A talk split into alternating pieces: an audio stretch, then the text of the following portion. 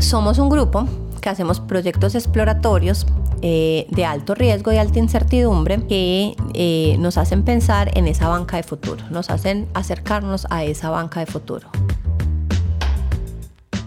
La palabra innovación es probablemente la palabra favorita en todas las empresas hoy en día, y con justa razón, el que no innova muere. Y en la historia de hoy lo que vamos a hacer es ahondar en lo que realmente significa innovar de la mano de una persona muy especial.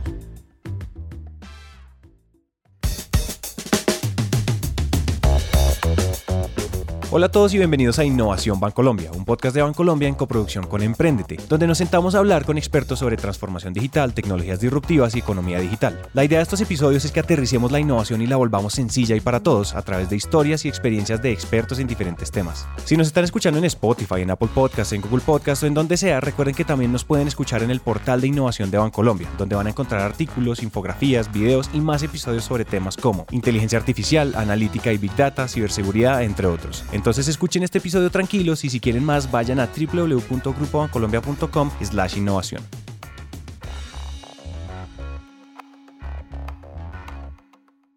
La voz que escucharon al comienzo del episodio es la voz de Ángela Ospina. Mi nombre es Ángela, Ángela Ospina, yo soy antioqueña.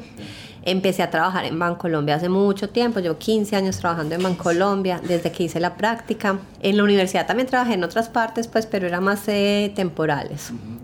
Eh, llevo 15 años trabajando en Bancolombia, pasé por varias áreas, pero tuve mucho tiempo, afortunadamente, eh, en un cargo que aquí en la organización se llama la gerencia de gestión de presidencia. Entonces estuve acompañando como de la mano a, a, los diferentes presidentes pues, que han pasado en estos 15 años.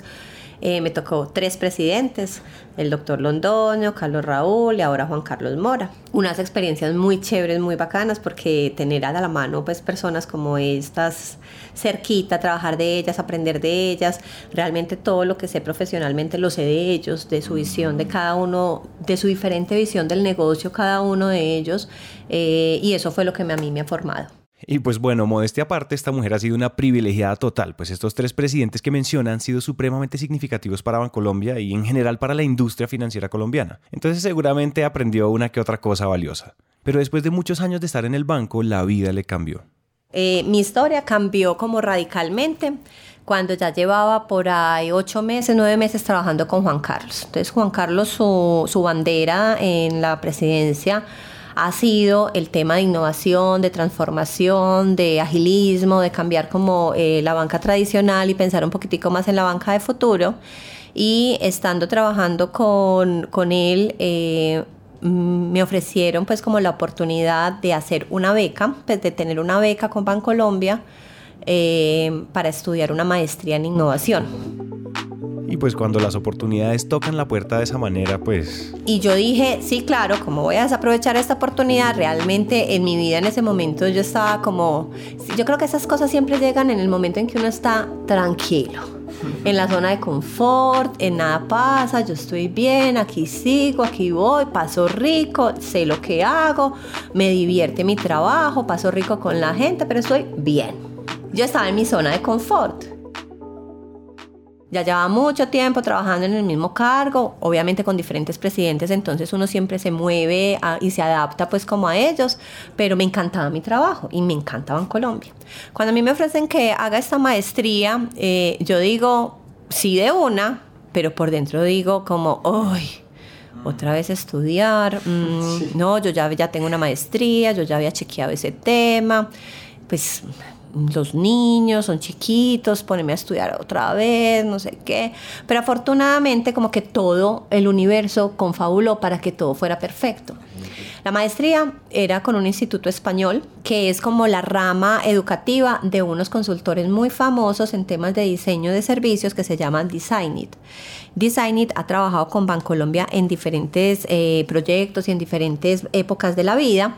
Eh, son muy buenos y ellos son como, esta es la, la, rama como educativa de lo que hacen para las empresas. Entonces es un instituto que se llama H2I español y era la primera versión de la maestría que hacían en Latinoamérica y escogieron sede Medellín. Entonces era una maestría muy chévere, muy famosa, con unos eh, patrocinadores muy buenos eh, y fuera de eso no había pero de que yo tenía que viajar a otra parte, dejar a mis niños chiquitos, sino que la maestría la hicimos aquí.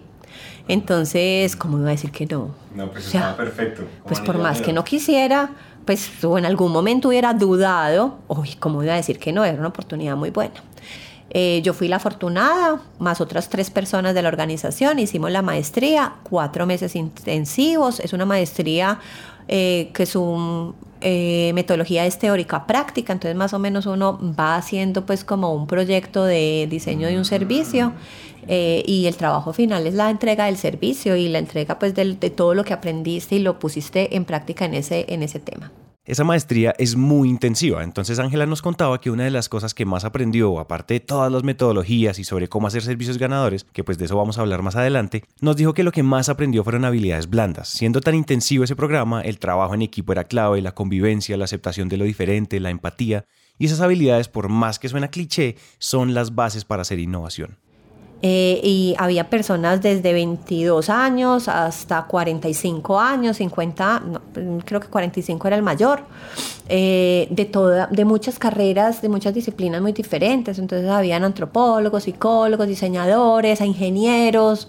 Entonces, claro, la cuota de Bancolombia, todos éramos ingenieros, uno mecánico, uno electricista, otro industrial, yo administradora. Entonces era como, ah, los ingenieros de Bancolombia contra todo el resto del mundo. Entonces esas disciplinas hacen que tú tengas que eh, aceptar los otros puntos de vista y todos los puntos de vista son tan válidos y las ideas las pones sobre la mesa por lo que valen las ideas y cómo justifique las ideas, no porque quién soy yo. Entonces ahí el que usted no sabe quién soy yo no aplica, porque ahí es una mesa de trabajo con unos pelados chiquitos, unos medianos y otros grandes, de todas las disciplinas, hombres y mujeres, con todo el aspecto de personalidad y todo el, con todas las diferencias que hay, eh, y todo, todas las opiniones valen. Entonces el tema de las jerarquías, de es que yo hice, yo trabajé, yo todo se nivela, todo se aplana y todas las ideas valen. Y yo creo que en el mundo las cosas son así. Lo que pasa es que nosotros nos dejamos ver a veces por estas culturas organizacionales y cuando uno se mete en emprendimiento y entonces yo soy el jefe y entonces tú trabajas para mí y todo eso. No, eso no existe. Y eso lo ve mucho en los emprendimientos porque cuando los emprendimientos un par de amigos se juntan y usted para qué es bueno, usted para qué es bueno, usted para qué es bueno, se respetan esos territorios. Usted es bueno en esto, yo creo en usted en esto. Si usted dice eso, yo le creo. Pero cuando se basa en una cultura corporativa y empiezas a tener trayectoria en tu moral y empiezas a escalonar eh, escalones en la, en la estructura, eh, hay un tema de egos y un tema de, de apegos que... Me identifico con mi cargo. Exacto. Y además aquí se hace lo que yo diga porque yo soy el jefe. Y eso en grupos de innovación eso no aplica. Al momento de innovar tenemos que dejar el ego y las etiquetas en la puerta. La creatividad, las ideas, el talento, los resultados, eso es lo que realmente aporta. Ni su cargo ni su sueldo le aporta algo a un equipo o a un proceso de innovación como tal. Y a esto se le suma que en el mundo de la innovación nadie nunca es el más experto. Todo está cambiando a velocidades increíbles y es por eso que lo que es vigente hoy deja de ser vigente muy rápido. Pero bueno, volvamos a la historia. Ángela ya estaba acabando su maestría, pero algo no estaba bien, algo no estaba encajando en el lugar correcto.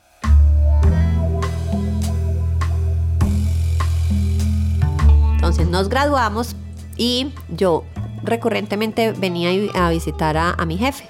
Y mi jefe me decía, ¿cómo vas? ¿Qué has hecho? ¿En qué trabajas? Pues me hacía seguimiento, me hacía, más bien me hacía coaching. Y yo era, sí, voy bien, me ha dado duro, uy, el tema de la convivencia es duro, no he aprendido mucho, muy agradecida, muy bueno, muy contento. Realmente es volver a ser estudiante, es lo máximo, ser estudiante es lo máximo.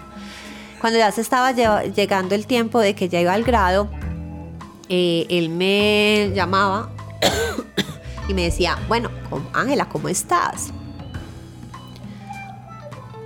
Y yo ya no le respondía como tan efusiva, estoy súper contenta, no, pues voy bien, no, pues un poco pensando en cómo voy a volver. Y, Ay, ¿qué piensas? Y él me hacía coaching. Y yo no, bueno, ¿y cómo te sientes? Y yo era como por dentro, como, ay, y yo cómo le digo que yo no quiero volver a hacer lo mismo de antes. ¿Cómo quiero volver? ¿Cómo le digo que es que estoy tan rayada en mi cabeza que quiero seguir haciendo esto? Y se lo dije. Y él me dijo, yo sabía. Ya se lo esperaba. Claro, él me dijo, yo sabía, ¿por qué crees que te propuse que fueras? Entonces yo dije, ah, no, pues sí veo, manipulable. Sí veo, el ser humano es totalmente manipulable. O sea, caí en la trampa. Y efectivamente caí en la trampa. Eh, él sabía lo que me iba a pasar, él sabía cómo era esa experiencia de innovación, emprendimiento y todo eso, y él sabía que, que yo no iba a querer volver a mi zona de confort. Y yo no quería volver a mi zona de confort. Entonces él me dijo, bueno, entonces, ¿qué vamos a hacer? Propon. Y pues cuando el presidente de una de las empresas más grandes de Colombia te dice, propóngame algo, pues uno dice... Y yo dije, listo, pues propongo. Entonces hablé con los otros tres personas que eran de Bancolombia y les dije, vea, ¿ustedes qué piensan? ¿Ustedes quieren volver? Y todos se sentían en la misma. Entonces yo le dije, bueno, a mí Juan Carlos me dijo que propongamos, pues propongamos.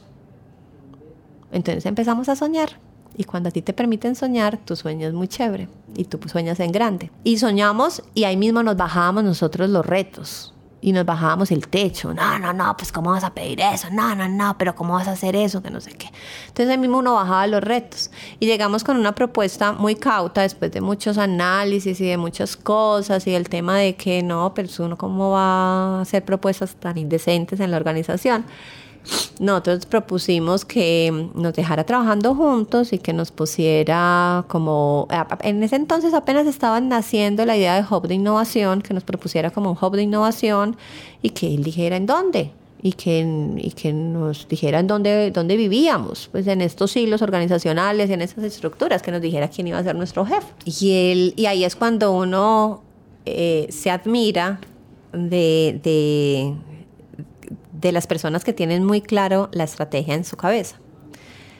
Juan Carlos le gustó la idea, Juan Carlos dijo, sí, me parece chévere, me parece chévere que ustedes eh, hagan retos de innovación, los desarrollen hasta el final, conozco la metodología, estoy de acuerdo con ella, ensayen, hagan experimentos, eh, pero eh, no quiero que se metan en ninguna área porque finalmente van a trabajar en retos de esa área.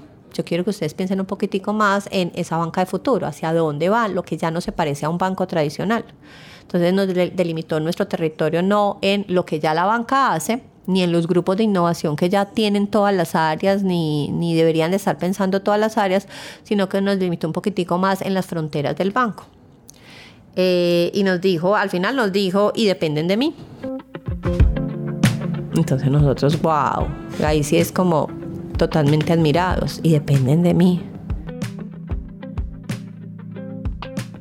Este tipo de oportunidades son las que toca aprovechar, porque si se dan cuenta lo que pasó fue básicamente una invitación o, o, más bien un pase libre para que hicieran lo que quisieran, apoyados por un presidente que aboga a capa y espada por la innovación. En otras palabras, esto es solo un signo de coherencia con la visión de futuro del banco.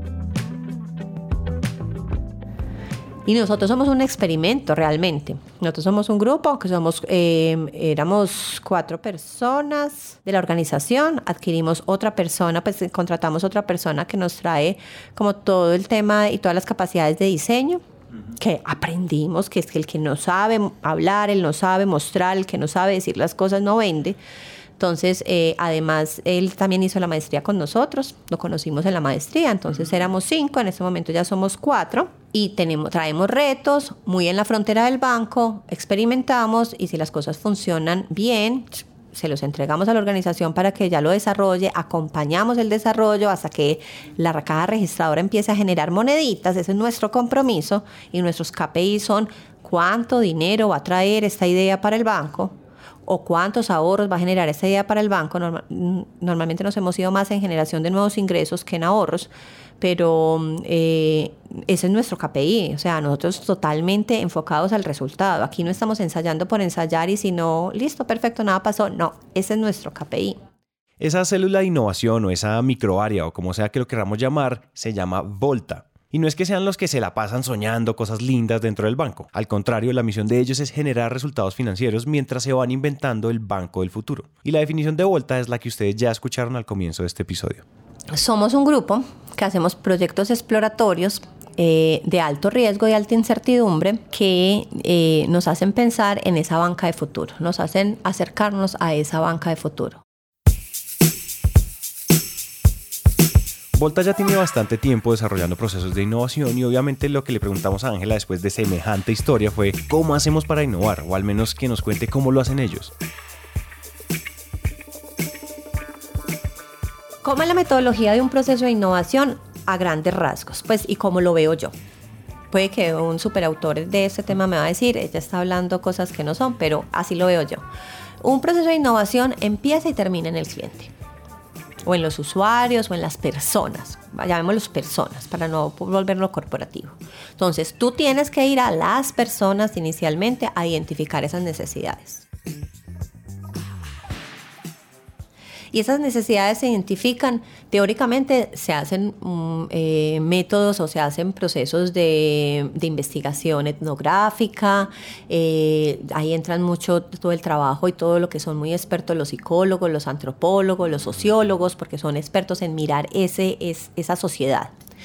Eh, hay un proceso entonces de investigación etnográfica donde tú lo que haces es mucha observación, mucha conversación, mucho ir y hacer entrevistas, pocas encuestas, no es mucho temas... Eh, estadísticos no tanto, es más como no saber como qué dicen y qué, qué dicen y hacen las personas, sino qué sientan y desean. Eso es una esos insights, Exacto, esos insights son más profundos y esos insights no los encuentras haciéndole una encuesta y diga uno, dos o tres en esto.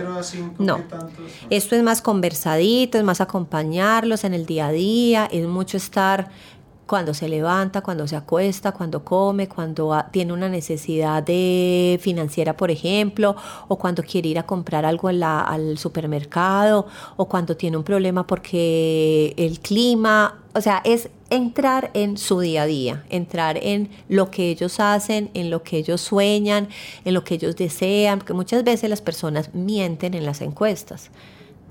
Entonces, e, ellos responden lo que tú quieres que respondan. En cambio, cuando ya entras en un tema de más empatía con ellos, ellos, tú ya descubres si están mintiendo o no están mintiendo. Quitan la barrera un poquito. Y la gente es incoherente. Entonces dicen, ¿usted se lava los dientes? Sí, tres veces al día. Y cuando tú observas, no se los lavan Así de simple, pues por ponértelo así de simple. Entonces es un trabajo de investigación etnográfica muy grande que después obviamente se centra en los objetivos que, desee la, empresa o, pues a lo que estás haciendo. Después de esta investigación en campo se define un problema que se quiera solucionar, obviamente usando todos los aprendizajes que se recogieron, y seguido de esto, ya con un problema definido, se pasa a la etapa de ideación. Y empiezo todo un proceso de ideación a resolver ese problema. Pero es un proceso eh, iterativo. Entonces tú medio avanzas en un poquitico en la ideación y te tienes que devolver al campo otra vez a ver, validar si eso lo que estás diciendo es correcto. Vuelves a abrazar otro poquito y vuelves y tienes otras hipótesis que tienes que ir a campo a resolverlas. Y siempre las tienes que resolver en campo, las tienes que resolver con los reales usuarios. No las puedes resolver con tus percepciones ni, ni sentado en un escritorio. Siempre tienes que ir y volver, ir y volver. Cuando ya tengas un diseño de un servicio, en diseño de servicio se utilizan mucho metodologías de design thinking, de service design, de modelos de, modelos de negocio. Cuando ya tengas todo el diseño armado, desde qué es el servicio, cómo se usa, cuándo se usa, dónde se usa, cómo gana la empresa plata, cuáles son los canales que voy a comunicarme con, cómo voy a distribuir el servicio, canales de comunicación con los clientes, qué cosas claves hay del servicio que no puedes dejar que otras personas lo hagan, cuánto cuesta el servicio, cuánto cuesta ese negocio. Entonces, todo eso, todo el tema de modelo de negocio. Eh, cuando ya tengas todo eso pintado y eh, eh, definido, tienes que volver a campo, a volver a validarlo. Entonces ya lo validas, ya no con una cosa muy ambigua y muy de usted qué se imagina usted, sino que ya les haces un prototipo, ojalá de bajo nivel, para no perder mucha plata. Los procesos de innovación siempre se dicen, equivóquese, pero equivóquese rápido y barato.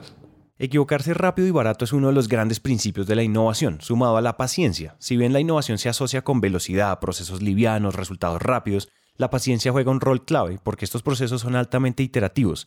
Es decir, todo el tiempo toca estar matando cosas que no funcionan, validando todo con los usuarios y eso toma mucho tiempo y neuronas. Pero cuando uno ya tiene una solución inicial, pues toca materializarlo de alguna manera. Entonces, cuando tú pasas a la etapa de prototipado, esa etapa de prototipado la haces para hacer una validación otra vez en campo. Entonces le llevas el servicio como es o le llevas la experiencia como la deben de vivir y vuelves a recoger todos esos insights que te eh, hacen decir si el servicio es factible usable y viable. Quietos ahí porque si hasta ahora han estado medio desconcentrados, aquí sí se tienen que conectar porque lo que está a punto de decir Ángela es muy poderoso.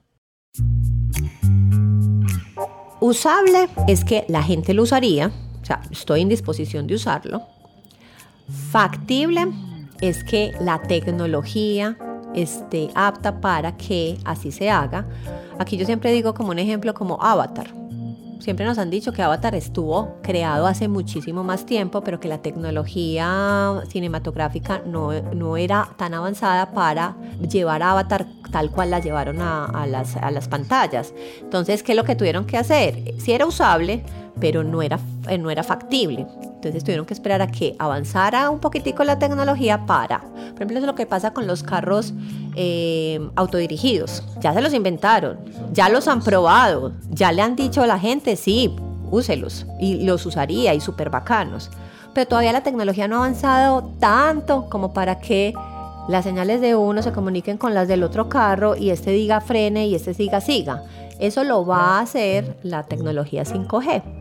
Eso nos va a permitir esa tecnología 5G. Entonces, o sea, es una cosa que estemos esperando un poquitico para que sea factible. Entonces es usable que se usa, factible que haya la tecnología del cómo lo llevo y viable es que sea sostenible, que eso genere moneditas que eso genere, o sea, no necesariamente todos los proyectos deben de generar moneditas, a veces las moneditas son impactos sociales. Pero alguien tiene que pagar eso. Un rédito de alguna índole. Exacto, entonces alguien tiene que pagar eso. Entonces, si un proyecto, sí, muy chévere, lo usan y todo, pero no están dispuestos a pagar por él, y si no y si no pagan entonces no puedo soportar la plataforma y entonces no puedo crecer el negocio entonces no puedo distribuir la red etcétera etcétera entonces en algún momento se va a morir entonces yo siempre tengo que mirar esas tres bolitas que la gente lo use usable que la tecnología sea apta para implementarlo factible y que eh, el negocio sea bueno viable tan tan si ustedes en sus trabajos o en sus empresas están pensando en hacer cualquier tipo de proceso de innovación, esas son las tres cosas que se tienen que dar. Y cuando ya lo dice alcanza a sonar como intuitivo, hasta obvio, pero todos los días tenemos personas emprendiendo que les hubiera servido mucho este consejo. Y a veces los emprendedores fallan es por eso, porque es que tienen una idea de negocio muy chévere. Uy, es que tengo un producto, una nota. Y a veces van al mercado y no se lo compran. Entonces lo desarrollaron, lo, producen, lo distribuyen y nadie se lo compra. Se quiebran. O, no, sí lo compran, pero pues, lo comprarían a la mitad de precio. Y si es a la mitad de precio, entonces no, te, no cubre los costos, entonces se quiebran.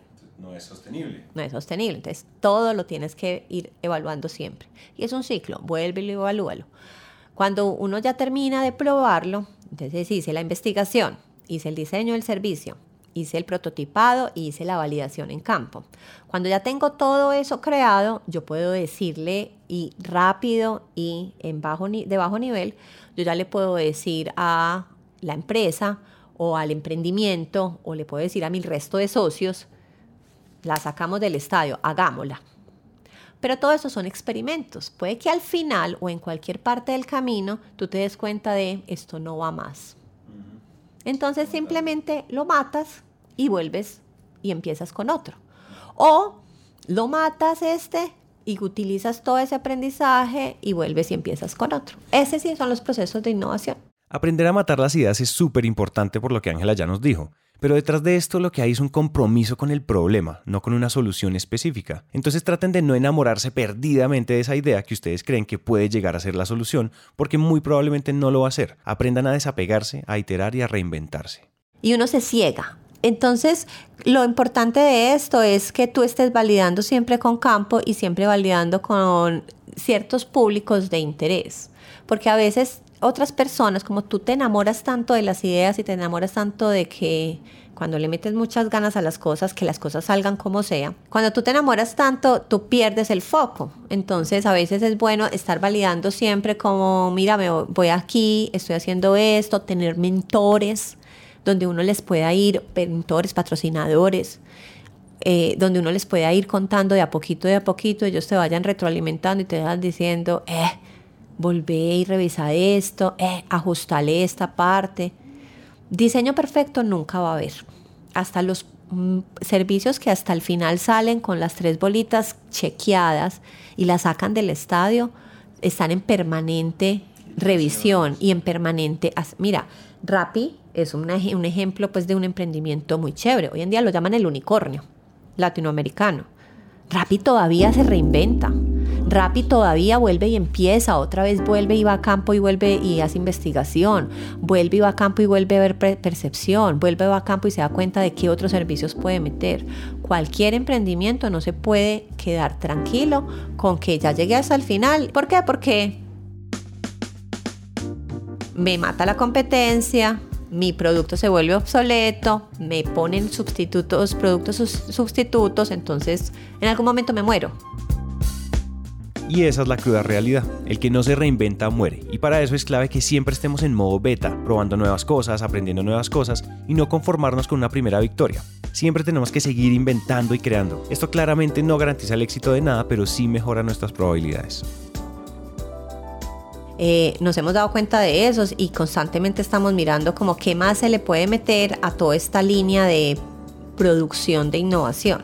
Entonces, por ejemplo, eh, el año pasado tuvimos experiencias en meterle temas más como del ser humano, más biológicos. Le metimos temas de, eh, de comportamiento humano, de entender cómo se comporta la mente humana. Y hoy eh, en días eh, cobra, más importancia porque todo es un tema de experiencias y la experiencia la sientes en la cabeza, la sientes en el corazón, la sientes en el estómago.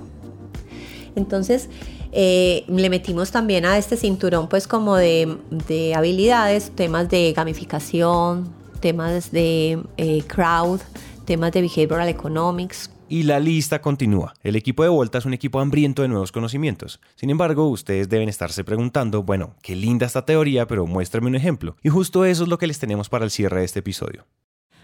Eh, hoy estamos en dos proyectos muy chéveres. Hoy estamos en un proyecto que justo ayer llegué de eh, un municipio cerquita de Cartagena que se llama Turbaco.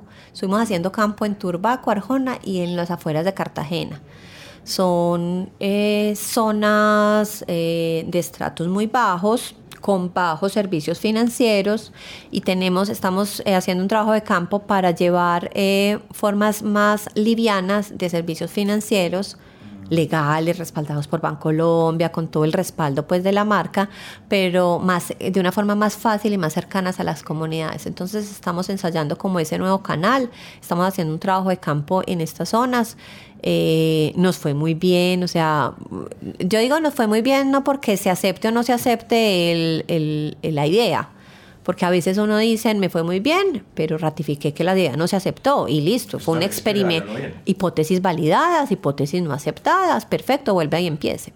Pero nos fue muy bien fue porque eh, tenemos muchos insumos y muchos resultados para recomendarle al banco de, si seguir con estos temas, de, de, qué piensan estas comunidades sobre el tema de los bancos, de cómo se añoran. Eh, estar en un sistema legal de servicios bancarios, pero, pero la oferta en estos lugares es muy limitada y desafortunadamente hoy en día quienes les ofrecen no son financieros, no son entidades financieras, sino cualquier otra entidad de cualquier otra actividad económica. Entonces ahí tenemos un, una deuda, creo, con la sociedad, una deuda con el país. Somos el Banco de Colombia y no estamos en Colombia, no estamos en las regiones, somos muy potentes y muy buenos en las ciudades principales y todo el tema de, de nuestros canales y nuestra tecnología y las diferentes canales de distribución que tenemos, cada vez más digitales y todo eso. Y ellos añoran eso también sea, tenemos la percepción de que ellos, ay, esa tecnología no es para zonas más, eh, ciudades más secundarias y zonas más rurales, no, es para ellos. Es para ellos. Y fíjense que esto es predicando y aplicando. Ángela y su equipo no hubieran sabido eso sin hacer trabajo de campo, escuchando y observando los detalles. Y en estas poblaciones se dieron cuenta de algo que a muchos nos puede sorprender, y es que la tecnología no es el obstáculo ya la tecnología creo que no es una barrera. Yo creo que la tecnología es una, eh, un facilitador eh, la barrera es la comunicación, el cómo yo llego a explicarles a, a estas personas y a, todo, pues a cualquier, a cualquier público, cómo se, cómo se opera el servicio que yo sé que necesitan. Y eso es lo importante, no, no el servicio que yo les vaya y les entregue, sino que yo sé que necesitan porque es que yo lo creé con ellos. Ellos me ayudaron a crearlo. Usted no puede crear las cosas aquí porque dice, ay, es que ya la gente utiliza aplicaciones, hagamos una aplicación. No, de pronto la aplicación no, no es lo que, lo que quieren ellos. En la primera iteración es muy fácil pensar que una aplicación es la solución a todo, una aplicación más liviana y con servicios dirigidos a ese nicho, pero todo parecía indicar que tocaba escuchar más a fondo, porque una aplicación no era la respuesta. Y de pronto lo que hay que cuestionarnos es un poquitico más arriba. Eh, Santi, imagínate que lo que nosotros creíamos era con este proyecto era que, uy, hagámosle una aplicación que le solucione todos sus problemas, pero hagámosle una aplicación. Y empezamos a ver y una aplicación, no tengo espacio en el celular. No, no puedo ni tomar una foto más. ¿Dónde voy a sacar una aplicación? Y además le tienen pánico a abrir aplicaciones que no conozcan. Una vez eh, Andrés Vázquez de Nequi nos decía que es que el metro cuadrado más caro que hay en este momento es el centímetro de poner una app en el celular de la gente. Y es verdad, o sea, posicionar una app es totalmente costoso porque implica mucho mercadeo. Y a pesar de que le metas mucho mercadeo, si eso no se conecta con la gente, no te la abren, te la borran. La abren, la ensayan y la borran. Pero tenemos también un pero más grande y es que somos banco. Entonces lo que queremos romper con este eh, proyecto es todas esas barreras. O sea, tú no tienes que ser cliente de un banco para usar servicios bancarios. Tú no tienes que bajar una aplicación de un banco y entrar a la aplicación del banco que te da miedo para poder usar los servicios bancarios. Tú utilizas la tecnología que utilizas normalmente y que utiliza la gente normalmente. ¿Para qué utiliza la gente el teléfono? WhatsApp, Facebook, Instagram. Entonces, ¿qué tal si las empresas aprendemos de qué es lo cotidiano de la gente y nos metemos en esa cotidianidad en vez de imponerles otras cosas? se mete uno en, lo nativo de su vida, en lo, lo que ellos ya usan, lo que ellos ya saben, no tienen que aprender a hacer otra cosa diferente. Utilizan lo que ya usan en otras cosas. Esa es, ese es nuestro, nuestro dilema. En esas estamos. Y esa es la ñaña de ahorita. Esa es la ñaña de ahorita. Para llegar a esa idea y esa conclusión tan simple se dio un proceso muy complejo de validación, de iteración y de mucha observación. Si bien este proyecto actualmente, a la fecha de este episodio, sigue en desarrollo, esperamos que con la historia de Ángela, los consejos y este gran ejemplo final, ustedes estén más preparados para afrontar procesos de este estilo, ya sean sus empresas, en sus trabajos o incluso en sus vidas. Y así llegamos al final de este episodio. Muchas gracias a Ángela por su tiempo y a ustedes por escuchar. Esperamos que lo que acaban de escuchar haya logrado aterrizar algún tema, concepto o idea a algo más sencillo de entender y sobre todo que hayan aprendido algo de la experiencia y la historia de estos expertos. Recuerden que si quieren más contenido como artículos, infografías o videos sobre todos estos temas, vayan ya a www.grupobancolombia.com slash innovación. Recuerden suscribirse en donde sea que ustedes estén escuchando esto, Spotify, iTunes, Google Podcast, Apple Podcast o donde sea. Este podcast es una coproducción entre Bancolombia y Emprendete. Nos vemos en el siguiente episodio.